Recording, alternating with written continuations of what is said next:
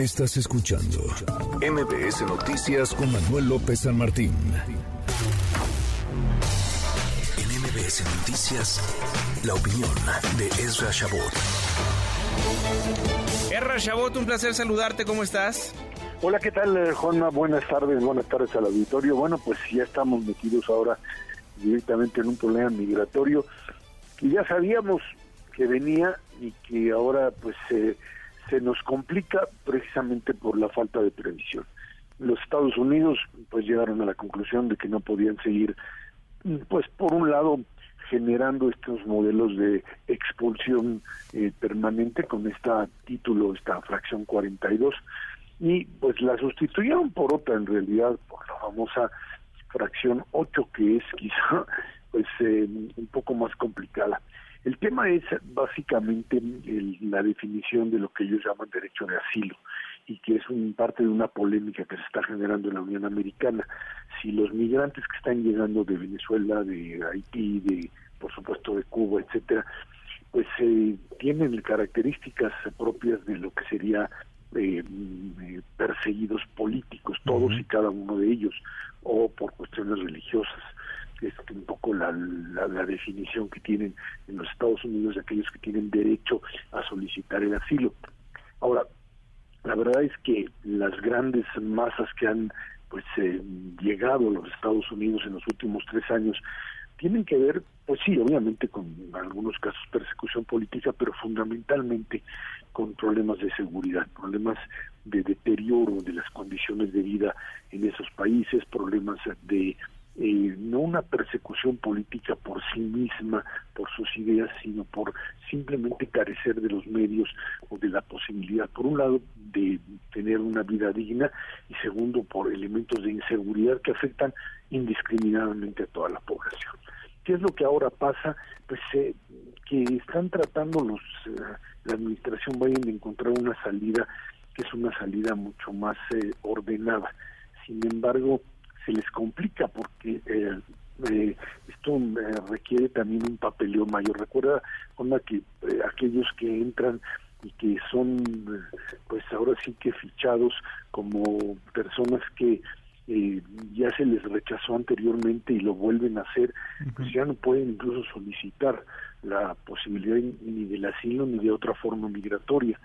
Y en ese sentido, lo que estamos teniendo, a pesar de que en estos días se dijo ya está más regularizada la cantidad de gente que llega allá, lo que estamos teniendo es una, un, verdadero alud de gente que en función del deterioro de las condiciones de América Latina y el Caribe fundamentalmente y otras regiones del planeta también han generado esta este alud de migrantes a los Estados Unidos. Eh, paradójicamente, ¿no? La nación la nación a la cual eh, pues muchos de los eh, ciudadanos de estos países que eh, ven a los Estados Unidos como el gran enemigo terminan convirtiéndolo en el país refugio. Y México se quedó en medio, México se quedó allí en medio en esta situación en donde por un lado pues hemos sido en los últimos tres años los expulsores también una cantidad brutal de mexicanos, enorme. lo que no se había visto hace cuatro o cinco años hoy lo tenemos también en territorio mexicano. Es una de las causas por las cuales la, la cantidad de remesas ha aumentado significativamente, por un lado, por la cantidad de mexicanos que han salido del país y llegado al otro lado, la gran mayoría de ellos de forma ilegal, y que pues han encontrado o tienen una una capacidad de, instalarse más fácil, tienen más familia, más gente que los recibe. Para México esto es una bomba de tiempo, sin duda alguna, porque si de lo que se trata es de eh, recibir a aquellos que los Estados Unidos terminan por deportar rápidamente, la idea sería pues tratar de regresarlos a su país. Aquí no hay salidas Aquí no hay salidas eh, elaboradas en conjunto, aquí no hay una política migratoria hecha ni por los Estados Unidos ni por México en conjunto. Aquí de lo que se trata es básicamente de poner tapones y de encontrar mecanismos pues de filtro de una migración que los Estados Unidos la requieren. y Esto le queda muy claro, ¿eh?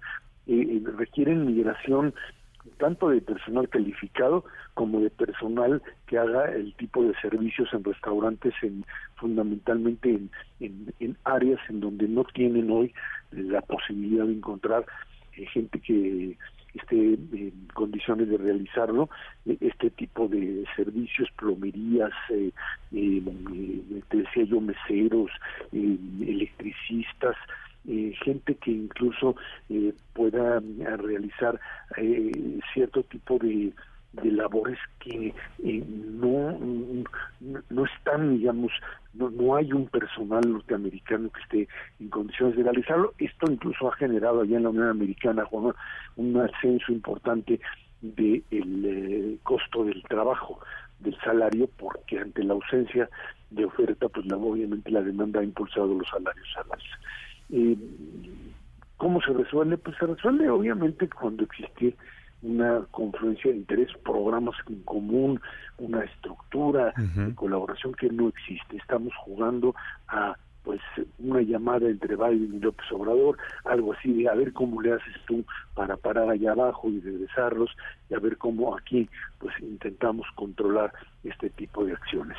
Una política migratoria que en un país como Estados Unidos de migración, pues parece que se les hizo bolas el engrudo, se les desordenó. Hay un país como México que no es un país de migrantes y que no tiene una capacidad ni una política para poder establecer, digamos, formas ni de absorberlos, ni de regresarlos a su país, por supuesto, ni tampoco, por supuesto, tampoco de pues ver cómo los integran a los Estados Unidos. Sí, porque pareciera que todo es de dientes para afuera, todo lo que se da a conocer de estos acuerdos entre México y Estados Unidos, porque recordarás, Erra, que cuando llegó Elizabeth Sherwood, esta asesora de seguridad nacional de los Estados Unidos, algo que constantemente mencionaron en materia de migración es que van a continuar pues mejorando estos esfuerzos en Centroamérica para atender las causas de origen de la migración y así expandir las vías legales, pero eso es el discurso de hace 15 años también, ¿no?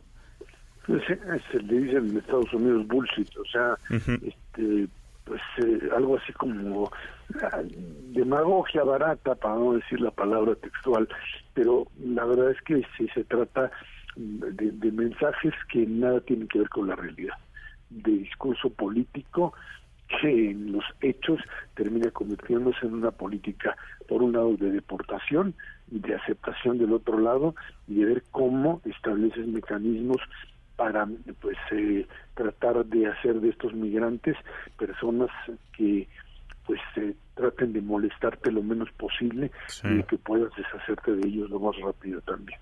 Eh, ese es el, el, interrogante.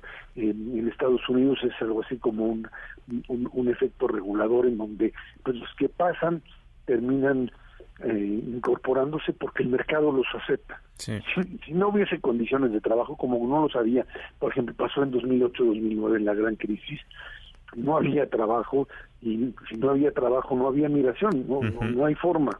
Y si, del otro lado no hay condiciones, la migración se para.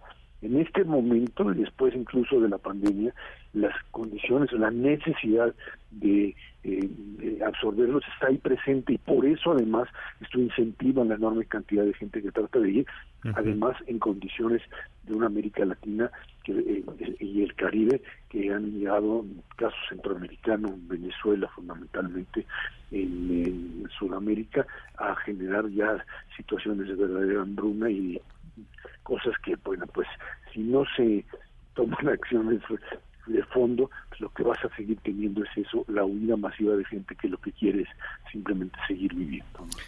Erra Chabot, siempre un placer saludarte, muchísimas gracias. ¿Redes sociales? Gracias, arroba Z Chabot, ahí estamos y buen fin de semana a todos. Igualmente, Erra, fuerte abrazo. Gracias, hasta luego. Manuel López San Martín, NMBS Noticias.